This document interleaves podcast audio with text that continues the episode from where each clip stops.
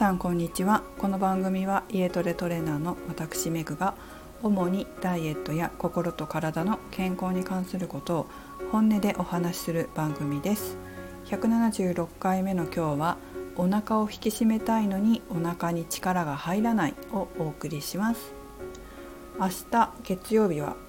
3週間ぶりにインスタライブを行います。テーマはコアトレです、まあ、コアっていうのはお腹のインナーマッスルの中でも中核になるところになります。なぜコアトレをやろうと思ったかと言いますといつも参加してくださってる方のリクエストではあったんですね。あとは結構いろんな方の相談に乗っていてよく聞くのがウエストを引き締めたいお腹にお腹を引き締めたい下っ腹を引き締めたいんだけど力が入らない。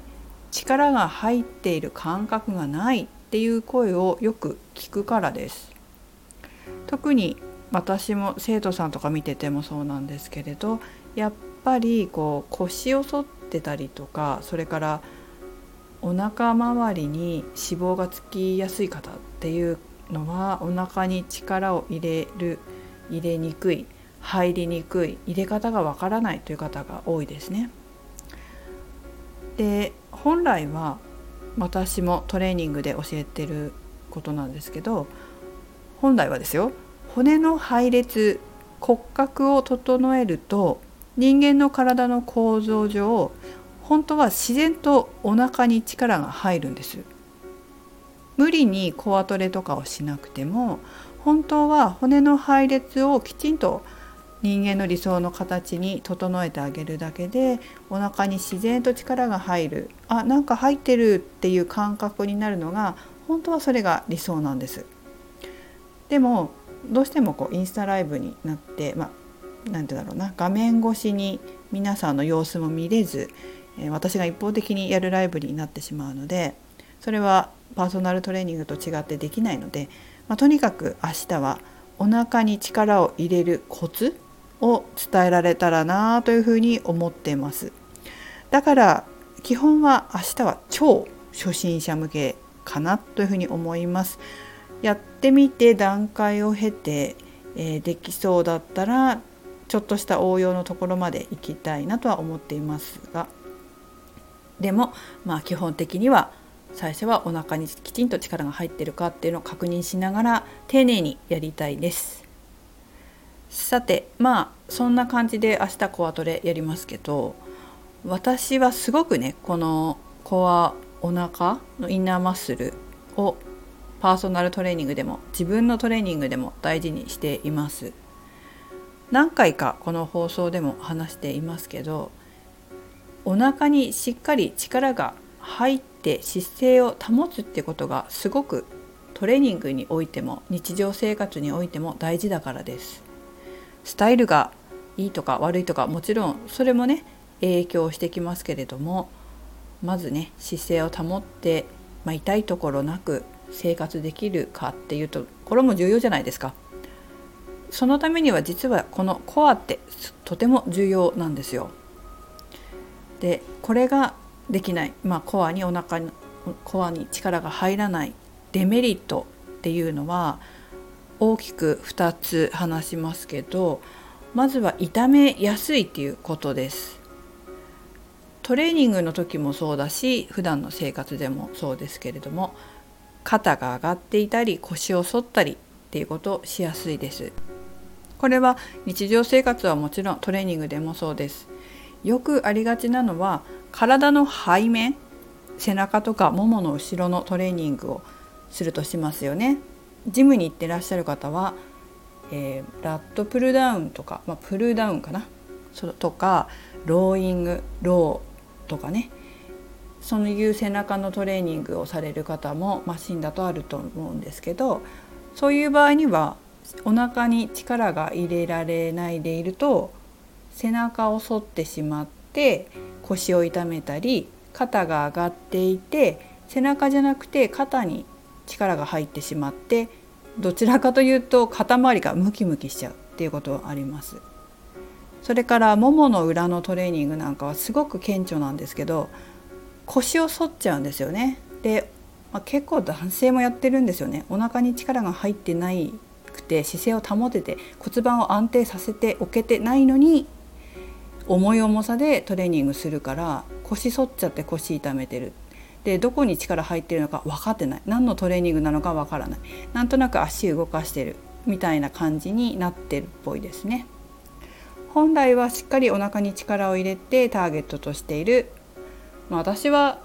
プルダウンだと広背筋背中の筋肉を引き締めましょう。っていう風に指導すること多いんですけど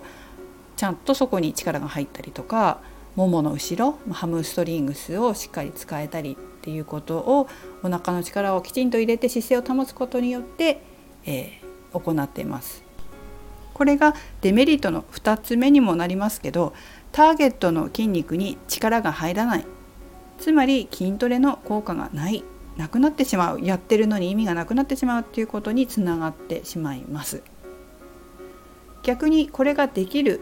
メリットというのはまずは安全にできるということですね。腰や肩を痛めずに、まあ、関節を痛めずに安全にトレーニングできるし続けることができるということです。2つ目はしっかり筋トレの効果が出る。先ほども言いましたけど背中やもも裏にしっかりと効果を感じられる。筋力が上がる。引き締まるということです。この間ちょっとサッカーの時にダイエットのご相談されたんで腕立て伏せを10回3セット足伸ばしてできるようになったら痩せるよっていう話をしたんですけどそれで一生懸命やったみたいなんですよ、ね、教えた子はね。ただあのやっぱり体幹をこうキープできない方が多かったなっていうふうに思いました、まあ、体幹をキープするには当然ながらコア体幹とコアって違うんですよ。体幹は胸とか背中とかも入ってきますけど外側の筋肉も入ってきますけどコアは内側だけを指します。コアに力が入ってないと体をキープすることもできませんので腕立て伏せをやってもペシャってなったりとか余計にこう腕にね引き上げ体を引き上げることができなくて、えー、体重が全部腕とかにかかって肩とか腕とかにかかっちゃってあの疲労するっていうことがありますのでここのコアっていうのはトレーニングの効果を出すためにもとても重要です。まずはここが大事なんですけどさらにそこが意識できるようになってくるともうちょっとねレベルアップさせていくんですけど私の場合は。ウエストを細くしながらトレーニングをできるようになったりとかそのおまけじゃないですけど副次的に姿勢も良くなるというふうにもできます。ここまで来ると結構痩せるかなっていうふうには思いますね。ウエストを細くしながらトレーニングができるようになってくるっていうことはかなりかなり上級者になってくるかなっていうふうに思います。でこういったコアとかねトレーニングの仕方えーとお腹のインナーマッスルを使うようなあトレーニングの仕方だったりとかエクササイズの仕方ほぐし方っていうのは理学療法士さんの投稿でよく見るんです。あまりフィットネスやスポーツの指導してる方は言わないと思いますまあ、言う方は結構勉強してる方だと思いますねフィットネスでもこれって体の構造がよく分かってないと実は教えられないんですよねそれからこうスポーツができる方運動神経が子どもの頃から良かったっていう方だととにかくこれ自然にやってるんですそういう人って。自然にできてるからできない人がいるってことがもしかしたらわからないかもしれません。で私は自分自身も、まあ、得意だったわけじゃないしこういうこう運動神経っていうのを自分でよくしながら克服してきたので苦手な方っていうのが見抜けるし同じような人にコツを教えられます。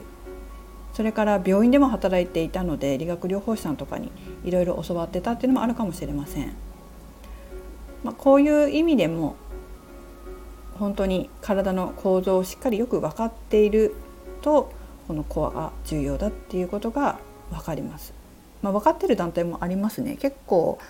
なんだろうな私も勉強してた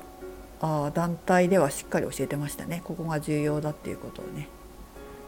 結構ちゃんと勉強している人だと知ってるかなっていうふうには思います。最後になりますがお腹のインナーマッスルコアを使っていくってことが難しいと思ってる方も多いと思います。でも実際やり方としては難しくないんですよ。やり方は難しくない。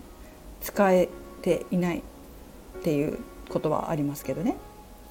でいつでもどこでもできるようなものがいっぱいありますので是非1分か2分ぐらいで構わないのでとにかく毎日やることが大事です。ながら運動でできますのでながら運動だったり、まあ、テレビ見ながらとか本読みながらとかでも全然お風呂入りながらでもねできますし毎日やり続けることが大切です。どうしてもお腹の筋肉の性質上つきやすいんだけど取れやすいという性質がありますので毎日少しずつコツコツやり続けて癖にする癖づけする。だってね姿勢がいいのっていつものことじゃないですか。毎日姿勢ってよくするものでしょ？普段から姿勢を良くしておきましょう。つまりいつもこのコアを使ってるっていうことです。なので毎日やっても全然大丈夫なものですからこれはやり続けて普段の生活でも使えるように癖づけすることが大事です。最後までお聴きいただきありがとうございました。明日ぜひインスタライブ3時から始めますので25分ぐらいになりますけれども是非ご覧ください。一緒にやってみましょう。